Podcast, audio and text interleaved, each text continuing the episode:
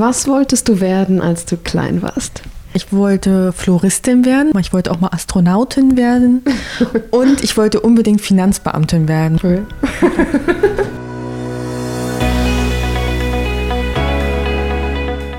Hallo und herzlich willkommen zum Podcast Jobcast Nimm dein Leben in die Hand, dem Podcast für deine Karriere. Mein Name ist Nicole und ich bin die Gründerin von Jobcast. Ich spreche mit spannenden Persönlichkeiten, befrage meine Interviewpartner zu ihren Berufen und Karrieren und frage nach Tipps und Tricks, wie man erfolgreich im Job ist. Ich möchte von ihnen lernen und du sollst von ihnen lernen. Meine heutige Interviewpartnerin ist Romy Möller. Romy ist meine letzte Interviewpartnerin in 2018 und eigentlich hatte ich gar nicht mehr vor, ein Interview online zu stellen. Aber nach ein paar Mal hin und her überlegen, habe ich es dann doch noch im Skiurlaub fertig geschnitten und freue mich darauf, es mit euch zu teilen. Romy ist 29 Jahre, wohnt in Berlin und ist hochbegabt und sehr vielseitig interessiert. Sie brach ihr duales Studium bei IBM ab, absolvierte ihr Studium zur Gymnasiallehrerin und arbeitete dann als Lehrerin in Berlin. Als sie mit dem aktuell bestehenden Schulsystem an ihre Grenzen gelangte, wechselte sie in den Schulbuchverlag, um trotzdem Bildung verändern zu können. Dort arbeitete sie dann als Redakteurin für Mathematik beim Kornlesen Verlag. Den kennt sicher jeder von euch. Dort hat sie die redaktionelle Leitung übernommen und war für die Mathematikbücher zuständig oder verantwortlich. Jetzt hat sie aber ihren Job als Redakteurin gekündigt und arbeitet freiberuflich als Trainerin und Coach. Interessant ist, dass für jeden von uns die Karriere anders aussieht. Einige wollen irgendwann in ihrem Penthouse wohnen und andere eben nicht und dazu gehört Romy. Sie ist eine inspirierende Person und sprüht vor Energie. Seid gespannt auf eine interessante Persönlichkeit. Ich wünsche euch ganz viel Spaß beim Zuhören.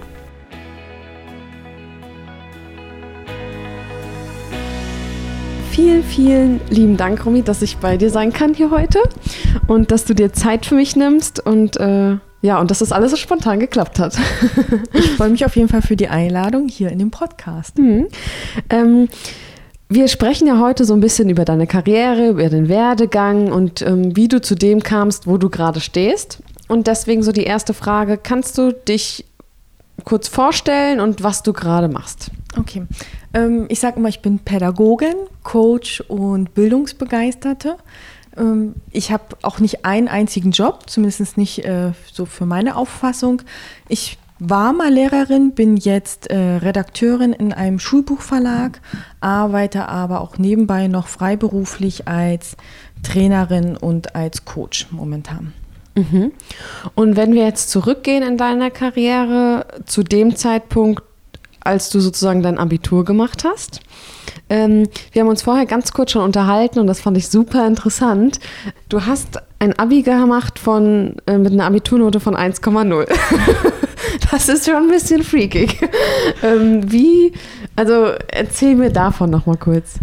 Ähm, tatsächlich, glaube ich, äh, sehen das immer andere so als freakig an. Ich finde das gar nicht jetzt so besonders.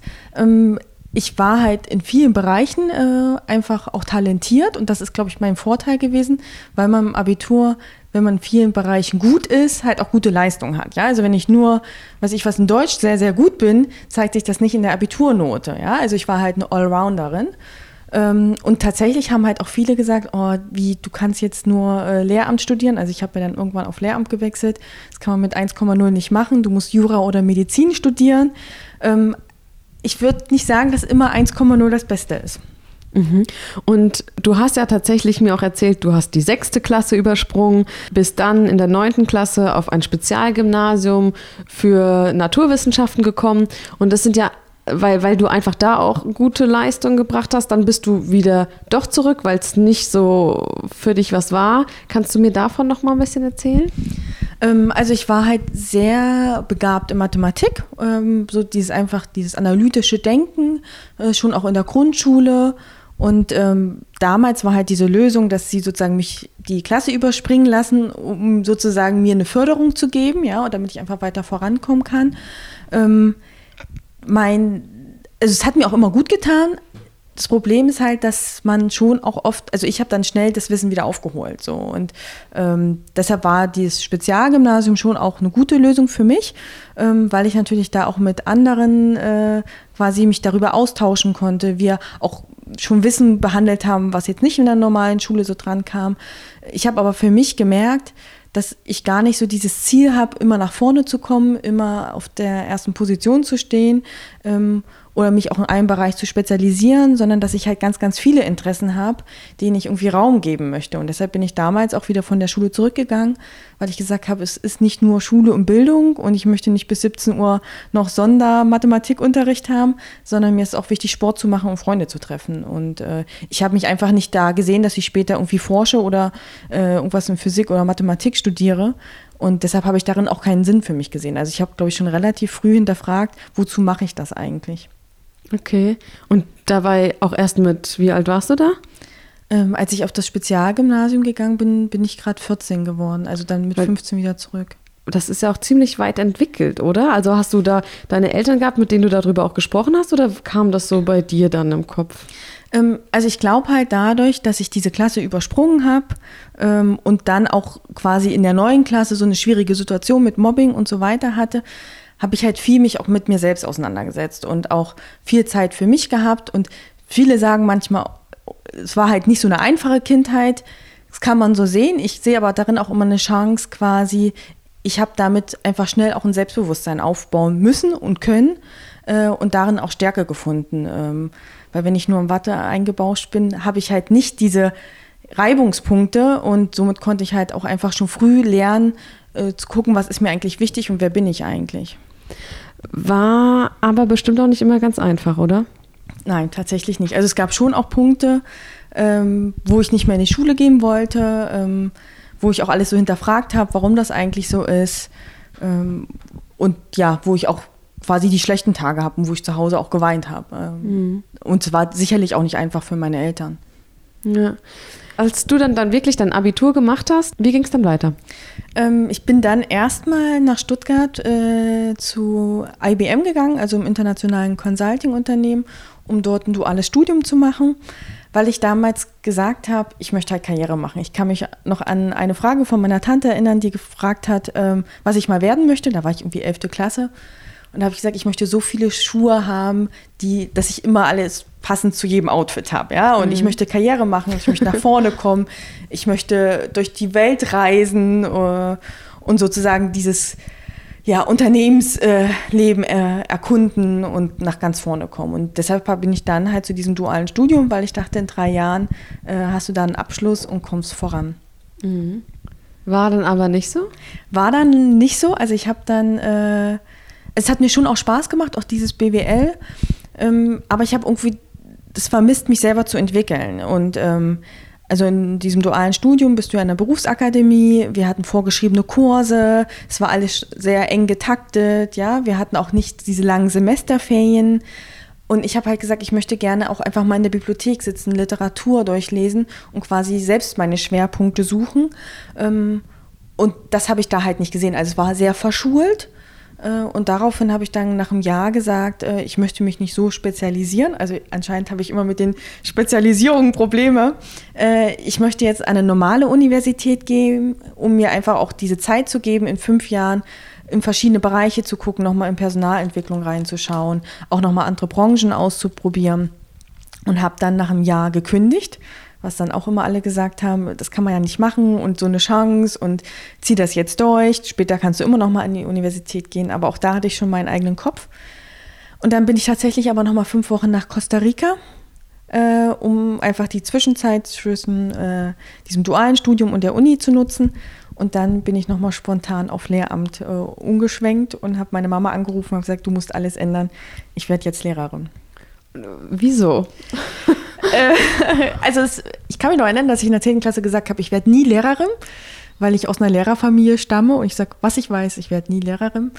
Aber damals, glaube ich, habe ich schon auch ein bisschen naiv gedacht. Also ich habe dann nämlich in Costa Rica so irgendwie gesehen, habe gesagt, was, wo bin ich vielleicht in zehn Jahren? Äh, und dachte dann, okay, wenn du jetzt äh, BWL studierst und die Karriereleiter nach oben gehst, dann sitzt du in zehn Jahren im Penthouse, alleine unter deinem Weihnachtsbaum äh, und hast irgendwie keine Familie, weil du dafür nie Zeit hattest. Also natürlich war das auch ein Schwarz-Weiß-Denken. Auch man kann auch als BWLer äh, ein Familienleben haben, aber da war mir klar, okay, wenn ich BWL studiere, mache ich Karriere und das ist eigentlich gar nicht mein Ziel. Und ich möchte halt Freizeit haben, äh, ich möchte quasi mich selbst äh, verwirklichen können. Ähm, Und ich möchte halt auch einen Beruf haben, wo ich was bewirken kann, wo ich mit Menschen zusammenarbeiten kann. Aber mein Beruf ist nicht alles. Und äh, da habe ich dann halt lange überlegt und habe dann gesagt, okay, nee, eigentlich interessiert mich die Pädagogik total und dieses Menschenfördern. Äh, und bin deshalb auf Lehramt äh, umgeschwenkt. Okay. Wow. Das heißt, du hast dann dein Lehramtsstudium beendet? Genau, also ich habe fünf Jahre dann äh, in Thüringen wieder äh, Lehramt studiert, habe zwischendurch auch immer wieder ähm, so überlegt, studiere ich BWL, war auch kurz vor der Exmatrikulation. Ich habe mir nur nicht getraut, den Schein abzugeben.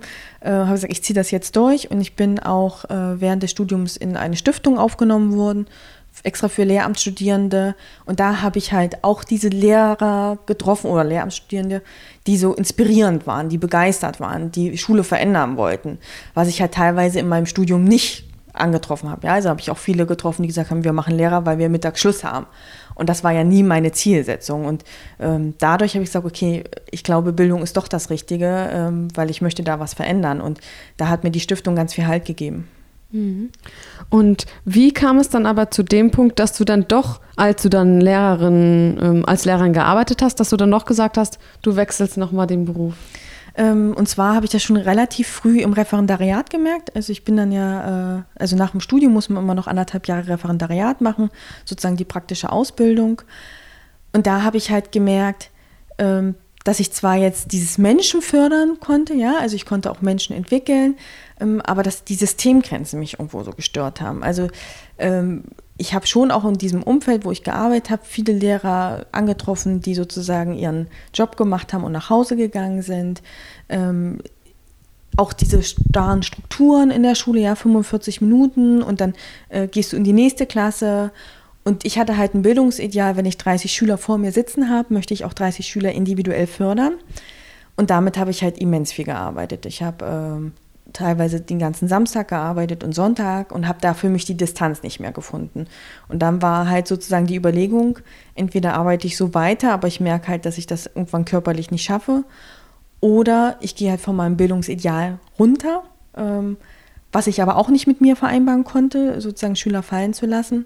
Und damals war halt dann die Konsequenz für mich, dann gehe ich jetzt erstmal aus dem System raus, um sozusagen Abstand zu finden und vielleicht diese Mission, die ich habe, nicht in der Schule zu leben, sondern extern in der Schule. Und deshalb bin ich dann in den Schulbuchverlag gewechselt, weil ich dachte, damit kann ich ja auch Bildung verändern und kann Wissen so aufbereiten und Unterricht vielleicht mit unterstützen, dass Schüler auch quasi Spaß an der Mathematik, weil ich war Mathematiklehrerin, äh, auch Spaß daran finden können.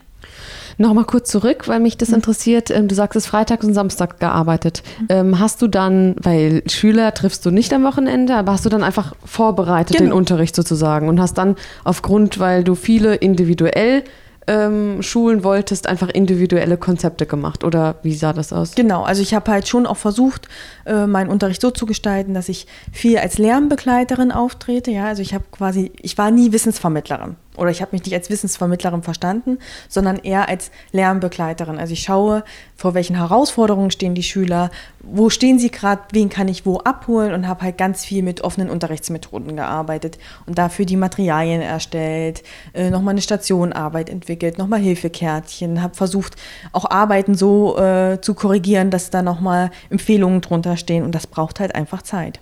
Hm. Wie kamst du da drauf? Durch dieses Stipendium? Äh, nee, was hast du gesagt? Äh, Durch das Stipendium? Ähm, das Stipendium war quasi äh, nur eine Förderung so unter Lehramtsstudierenden.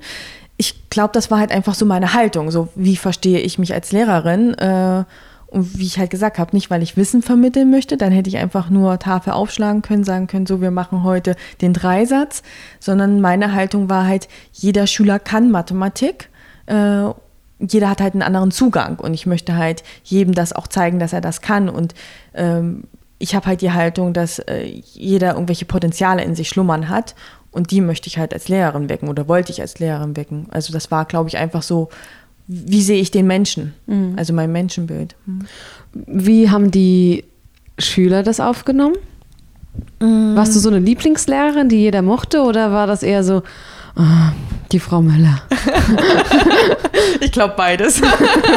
also ich glaube zum einen, ich war schon auch streng, ja, also habe auch so meine Regeln äh, aufgestellt und In manchen Klassen habe ich auch anfangs irgendwie gekämpft, so ein bisschen, äh, weil ich, ich war ja auch relativ jung, ja, und ich habe äh, zum Schluss auch nur Oberstufenschüler gehabt, also da lagen irgendwie nur äh, vier, fünf Jahre dazwischen. Ähm, und da musste ich dann auch erstmal sagen, okay, wer gibt hier so den Rahmen vor, äh, in dem wir dann spielen dürfen. Ähm, aber ich habe dann schon auch die Rückmeldung bekommen, ähm, dass die Schüler mich auch gemocht haben und als sie halt auch gesehen haben, sozusagen, ich gebe jedem eine Chance. Und äh, ich habe halt äh, an meinem Ref-Schule quasi mein Referendariat beendet und bin nochmal an eine andere Schule. Und die haben mir zum Schluss schon schöne Kärtchen irgendwie geschrieben. Die beste Lehrerin unserer Schule verlässt uns und so. Das waren halt auch so Momente, die einem irgendwie das Herz so ja, berührt haben. Mhm. Oh, voll schön.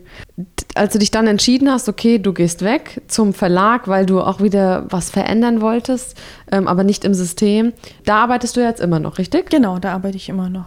Wie ist das jetzt aktuell? Ähm, also momentan arbeite ich da in Teilzeit. Ähm, weshalb ich halt in den Verlag gegangen ist, ich wollte halt auch Teamarbeit äh, ja, haben. Ähm, als Lehrerin war ich oft halt irgendwie so eine Einzelkämpferin. Du bist halt in deinem äh, Klassenraum, du äh, bereitest äh, quasi deinen Unterricht zu Hause vor und ich wollte halt mehr Teamarbeit. Ich wollte nicht mehr so starre Strukturen, ähm, Gleitzeit, ja, also sozusagen ich kann halt so entscheiden und mein Leben gestalten, wie ich es möchte und wie es halt auch meine Bedürfnisse sind. Und ich habe erst als Redakteurin dort angefangen, habe halt ein Schulbuchprojekt übernommen, äh, dort sozusagen das Autorenteam geleitet und habe aber mich mittlerweile auch quasi in anderen Projekten mit etabliert. Ich bin jetzt ganz viel für Netzwerkaufbau zuständig, ähm, auch beratend sozusagen in Marketingaktivitäten, Kampagnenplanung ähm, und kann da sozusagen auch Ideen mit äh, einbringen. Und ich habe aber vor fast zwei Jahren äh, angefangen, mich weiterzubilden äh, in einer Innovationsausbildung und dann auch mit einer Coaching-Ausbildung und habe das halt so stückchenweise aufgebaut und habe deshalb dann jetzt auch Anfang des Jahres sozusagen meine Stelle im Verlag reduziert, um dem auch mehr Raum zu geben. Mhm. Nochmal so zu diesem Schulbuchverlag. Mhm. Äh, Wie funktioniert das? Weil ich kenne mich da gar nicht aus. Das heißt, du bist Redakteurin und kannst dir dann aussuchen, wie du die Schulbücher kreierst? Äh, jein, will ich sagen. Also ich habe ein Autorenteam, das sind halt wirklich äh, Lehrer, die an der Schule arbeiten und äh, ich habe auch ein Herausgeberteam quasi und mit denen bespreche ich gemeinsam aufgrund der Lehrpläne, welche Inhalte müssen in das Buch, ja, wie ist uns sozusagen unsere Inhaltsstruktur und dann besprechen wir gemeinsam mit den Autoren, wie müssen die Kapitel eigentlich aufgebaut sein und die Autoren schreiben dann die Manuskripte. Und ähm, sagen sozusagen, welche Aufgaben sollen rein, wie soll das Wissen dargestellt werden. Und ich bekomme dann die Manuskripte und ich bearbeite sie nochmal. Also ich kürze nochmal Sätze, passe das ans Konzept an, wechsle auch nochmal teilweise Aufgaben raus, ja. Ähm, muss sozusagen die ganzen Bildrechte klären, muss dann sozusagen den äh, Erstellungsprozess auch koordinieren. Ja, also es muss ja dann ordentlich äh, gesetzt werden, nennen wir das, ähm, sozusagen so, dass dann auch Druckdaten fertig sind. Und dann muss ich mit dem Marketing alles besprechen, dass dann sozusagen auch die Termine eingehalten werden, dass dazu dann auch entsprechend die äh, Werbung rausgeht. Ähm, sozusagen bin ich vor allem eine Projektleiterin, äh, arbeite aber schon auch sehr inhaltlich und pädagogisch. Und deshalb ist halt auch meine Ausbildung als Lehrerin da sehr hilfreich. Ja, genau. Das heißt, du musst einmal, ähm, wenn du so ein Buch entwickelst, tatsächlich auch das Wissen haben. Das heißt, du musst auch die Aufgaben verstehen und mhm. auch durchrechnen können. Und gleichzeitig ähm, musst du auch wissen, wie auch die Vermittlung in der Schule ist, oder? Also genau, also kommt immer drauf an. Also ich habe jetzt halt ein Projekt, wo wir äh, viel neu schreiben ähm, und wo ich halt auch viel inhaltlich arbeite. Andere Redakteure, ähm, die haben auch Mathematik studiert. Da ist aber sozusagen das Herausgeberteam oder das Autorenteam äh, noch viel ja, stärker mit involviert. Äh, da ist dann vor allem sozusagen diese Organisation, das Prozessmanagement im Vordergrund. Und mein äh, Projekt ist jetzt sozusagen, wo ich sagen würde, 60 Prozent Prozessmanagement und 40 Prozent, aber dass ich auch inhaltlich mitarbeite und teilweise auch mal Seiten selber schreibe. Mhm. Mhm. Und wie kam es dann dazu, dass du dich dann dazu entschieden hast, du willst jetzt diese Innovationsausbildung machen? Ähm, und zwar war ich ein Dreivierteljahr äh, dann schon im Verlag. Und bei mir sind es meistens Reisen, also auch Costa Rica hat ja was ausgelöst. Und ich bin dann im September nach Island. Und Island ist ja so Soll ein, echt schön sein da auch. Ne? Ist wahnsinnig schön. Äh, ist aber halt auch sehr ruhig, so dass man halt auch Zeit hat äh, zu reflektieren, wo bin ich jetzt gerade. Warst ähm, du da alleine? Nee, mit einer Freundin. Also wir haben sozusagen äh, eine Rundreise mit dem Auto gemacht. Und zwar halt total schön. Und ich habe da aber gemerkt, ich brauche, ich brauche wieder irgendwie ein neues Projekt für mich und ich möchte irgendwie was Neues dazulernen. Also ich hatte äh, damals schon überlegt, diese Innovationsausbildung zu machen und habe dann aber mit dem Wechsel in den Verlag entschieden, zwei Sachen fängst du nicht gleichzeitig an. Du musst dich jetzt da in die neue Tätigkeit einarbeiten. Und das hat auch so drei, vier Monate gedauert, ja. Und dann wusste ich ungefähr, wie funktioniert das hier. Und jetzt habe ich halt eine neue Herausforderung gesucht. Und sage, ich muss mich weiterentwickeln. Also das Referendariat war ja dann jetzt schon anderthalb Jahre rum sozusagen. Ähm, und ich wollte irgendwie neues Wissen lernen. Und deshalb habe ich dann gesagt, ich mache jetzt diese Innovationsausbildung, ähm, weil mich das auch mit diesen Kreativitätstechniken sehr interessiert hat. Mhm. Da wollte ich nämlich gerade jetzt drauf hinaus. Was lernt man da? Ähm, und zwar ist das äh, eine Ausbildung zum Design Thinking, also quasi, äh, wie können wir agil arbeiten.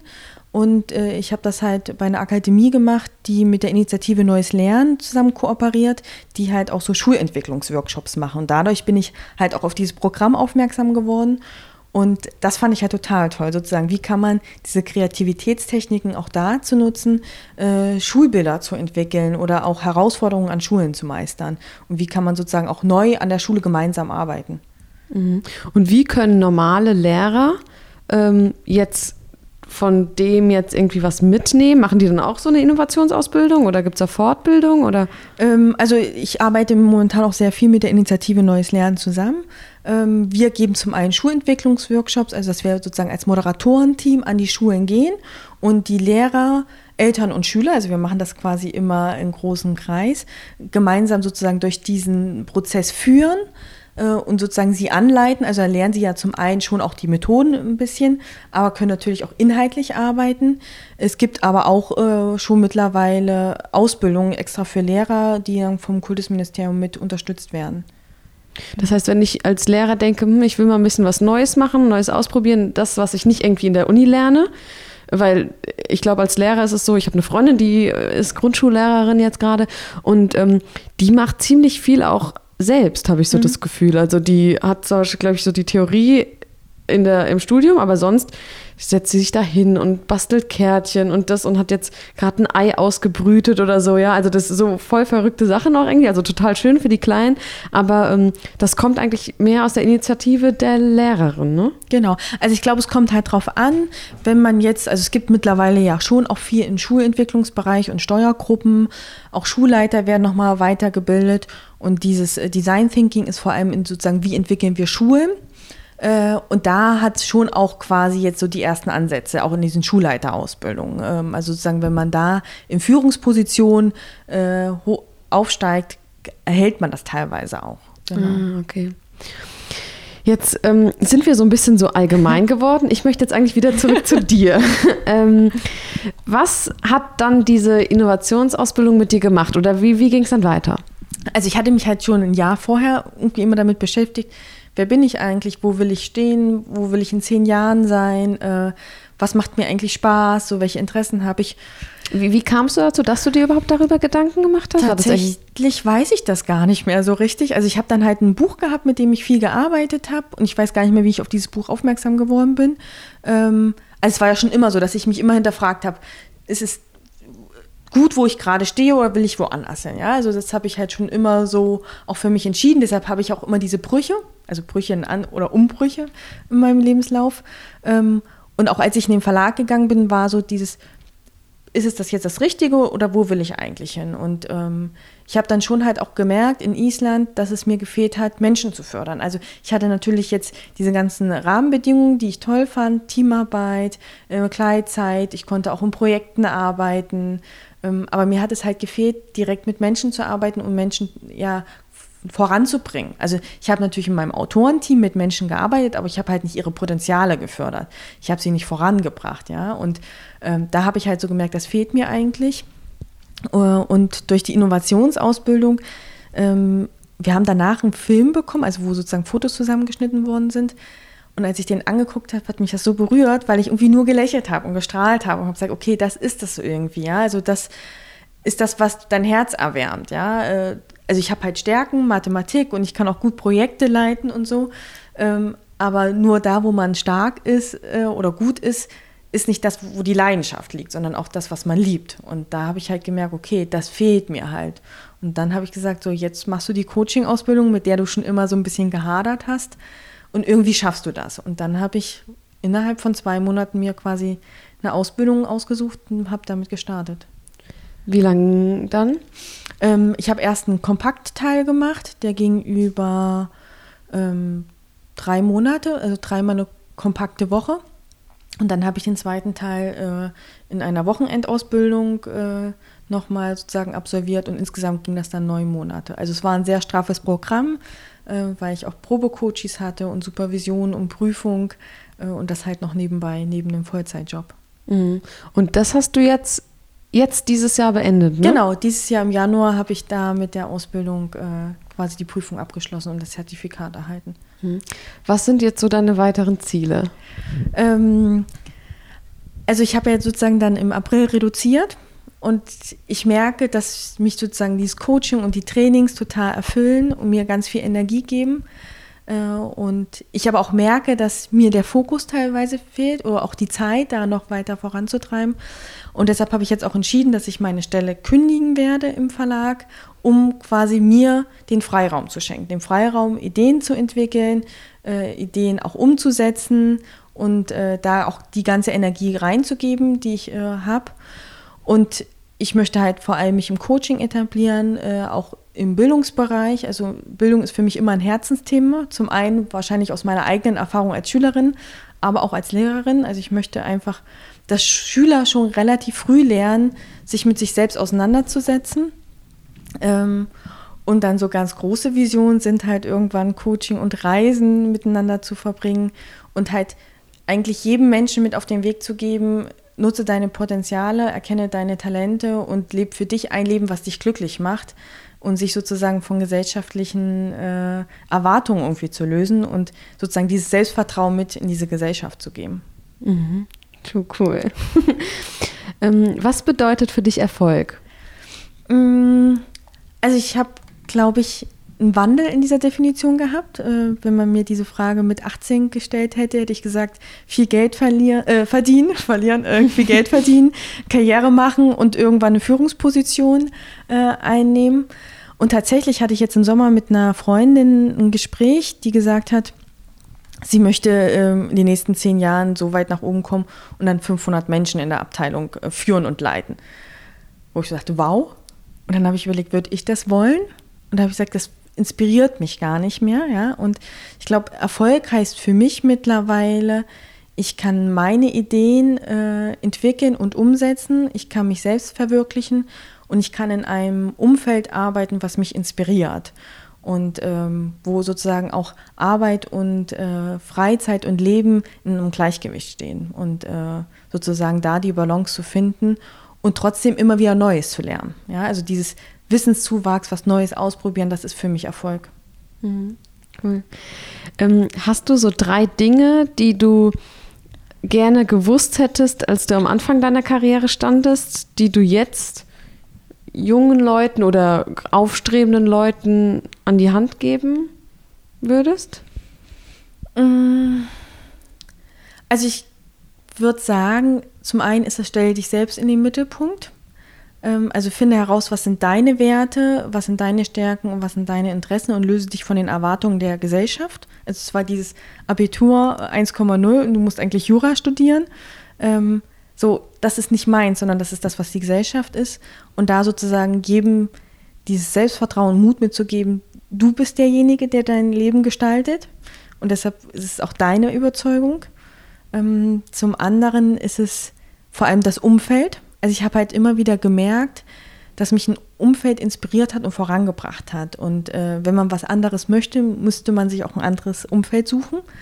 Ähm, und ich bin halt durch die Innovationsausbildung, durch, das, durch die Stiftung äh, im Studium halt in so ein Umfeld auch geraten, was mich vorangebracht hat. Ja, also das ist ganz, ganz wichtig, sozusagen äh, sich die Menschen so auszusuchen, äh, dass sie auch quasi das, die gleichen Themen teilen. Und, glaube ich, auch probiere, früh und zeitig. Also äh, ich habe lange halt auch mit dieser Coaching-Ausbildung überlegt, ähm, weil ich dachte, ich brauche erst einen richtigen Plan. Und dieser Plan entwickelt sich, das ist ein Prozess. Also man muss einfach mal machen und gucken, was rauskommt. Und meistens ist es nie das, was man vorher dachte. Mhm. Ja, cool. Wenn ich dich jetzt fragen würde, welchen Beruf hast du gerade oder was ist so gerade deine Berufung? Was mhm. würdest du mir antworten? Coach und Trainerin. Also vom Herzen bin ich Coach und Trainerin und Pädagogin. Mhm. Also Menschen voranbringen. Hm. Wie ähm, muss man sein, um sozusagen, wenn jemand sagt, oh, ich finde jetzt diese Schritte total interessant, wie, welche Sachen muss man ähm, als Persönlichkeit haben, um da hinzukommen, wo du gerade bist? Mm, also ich glaube, es ist zum einen dieses empathische Zuhören und ähm, auch das authentische, authentisch sein. Ja, also ich muss irgendwie eine bestimmte Haltung auch mitbringen äh, und sozusagen auch mit Menschen Kontakt aufnehmen können. Äh, es ist auch diese Coaching-Ausbildung, da kriegt man einfach sozusagen Methoden an die Hand, die einem dazu ähm, auch helfen, ja, das dann auszuführen. Ähm, aber es ist, glaube ich, vor allem diese Haltung gegenüber anderen, ja, und was möchte ich bewirken. Und das andere ist quasi, ähm, das, das ist dein Fundament und die Ausbildung und Übung, das ist sozusagen, was du da drauf bauen kannst. Mhm. Cool. Hm. Hast du ein Motto? Ja.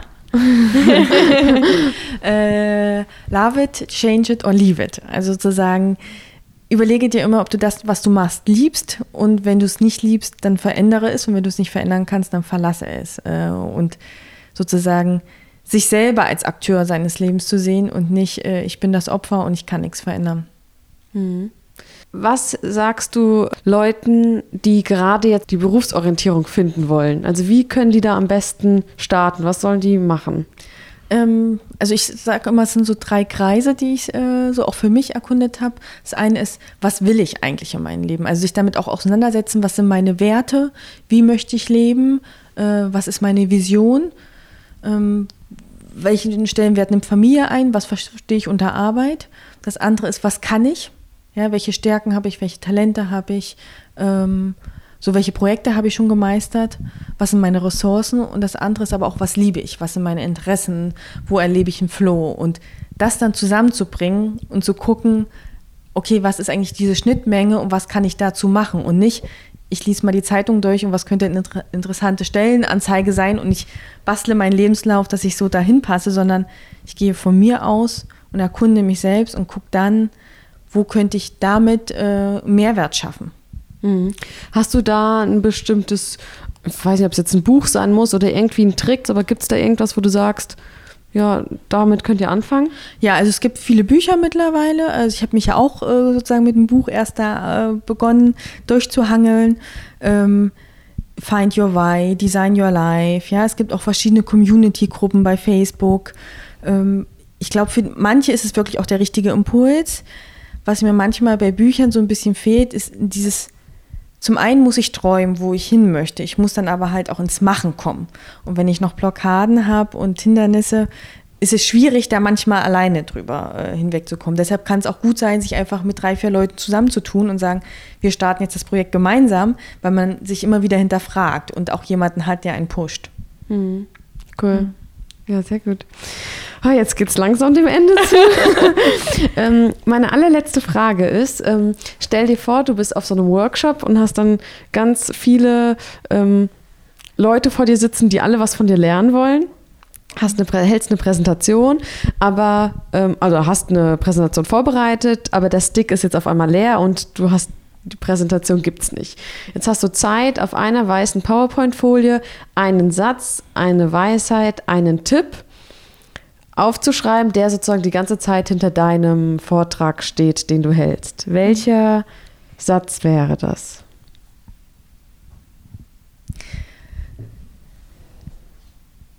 Ich, ich kriege es jetzt gar nicht so richtig zusammen. Es war ein Zitat von Einstein, meine ich.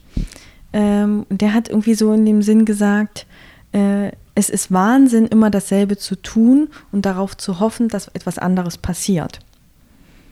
Ähm, hm. Genau, ich glaube, ich würde ihn auch gar nicht weiter kommentieren wollen. Ja, ja cool. Vielen, vielen Dank. Ich danke dir. Das war wunderschön. danke Sehr dir cool. für das ganz schöne Interview. Ja, danke dir. Also eigentlich hatten wir die Mikrofone schon aus. Dann hat mir Romy aber von einer so tollen Weihnachtsaktion erzählt und ähm, die müssen wir euch jetzt einfach auch nochmal erzählen. Okay, ähm, ich, also Bildung ist ja mein Herzensthema und ich finde halt, dass immer die Gesellschaft vom Geben und von Nehmen äh, sozusagen lebt. Und deshalb habe ich für den Dezember zwei Aktionen geplant. Eine ist hier in Berlin, aber eine ist sozusagen bundesweit. Und zwar verschicke ich 24 Impulskarten als Adventskalender, wo immer ein Wort und drei Fragen dazu äh, notiert sind. Zum Beispiel, was heißt Zeit für mich? Oder äh, ein Impulswort ist Selbstliebe. Also ein Kalender zum Reflektieren, mhm. auch Reflektieren des Jahres. Und genau, die verschicke ich sozusagen kostenlos, wenn ich einen Briefumschlag bekomme, der auch noch frankiert ist.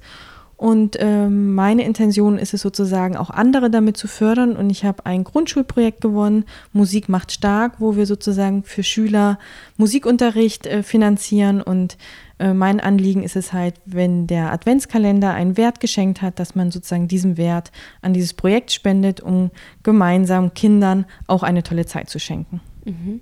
War toll. Das ähm, werde ich auf jeden Fall auch nochmal online stellen.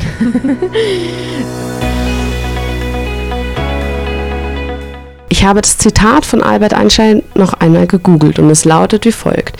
Die Definition von Wahnsinn ist, immer wieder das Gleiche zu tun und andere Ergebnisse zu erwarten toller letzter Satz. Man ist ja oft in sich selbst gefangen und mit seinem Leben nicht unbedingt immer zufrieden, tut aber nichts gegen die aktuelle Situation. Wie soll sich also etwas von alleine verändern, wenn wir es selbst nicht in die Hand nehmen? Das können wir uns wirklich mal zu Herzen nehmen. Wenn wir also unzufrieden sind, müssen wir selbst etwas an der Situation, in unserem Leben oder in unseren Gedankengängen ändern. Dann erst können wir andere Ergebnisse erwarten. Und da es die letzte Folge in diesem Jahr ist, ist es sicher nicht schlecht, das Jahr 2018 zu reflektieren. Romy hatte zwar eigentlich die Idee eines Adventskalenders, aber auf ihrer Seite findet ihr ein paar interessante Fragestellungen, um das vergangene Jahr Revue passieren zu lassen. Schaut mal vorbei. Ich hinterlasse euch den Link in den Show Notes. Viel Spaß beim Reflektieren des Jahres 2018. Und ich wünsche euch nun ein geniales Jahr 2019. Kommt gesund und munter rein und ich hoffe, dass ihr eure guten Vorsätze einhalten könnt. Nehmt euch nicht zu viel vor, denn es kommt dann doch immer anders, als man denkt. Vielen lieben Dank, Romy, noch einmal für das interessante Interview. Es hat super viel Spaß gemacht.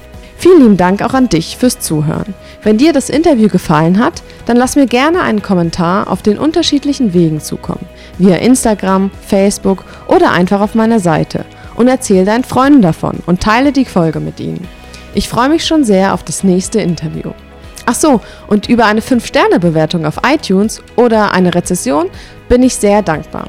Ich freue mich immer über Feedback, weil ich mich dann nämlich verbessern kann und auch immer weiß, was euch wichtig ist. Bis zum nächsten Mal bei Jobcast, dem Podcast für deine Karriere.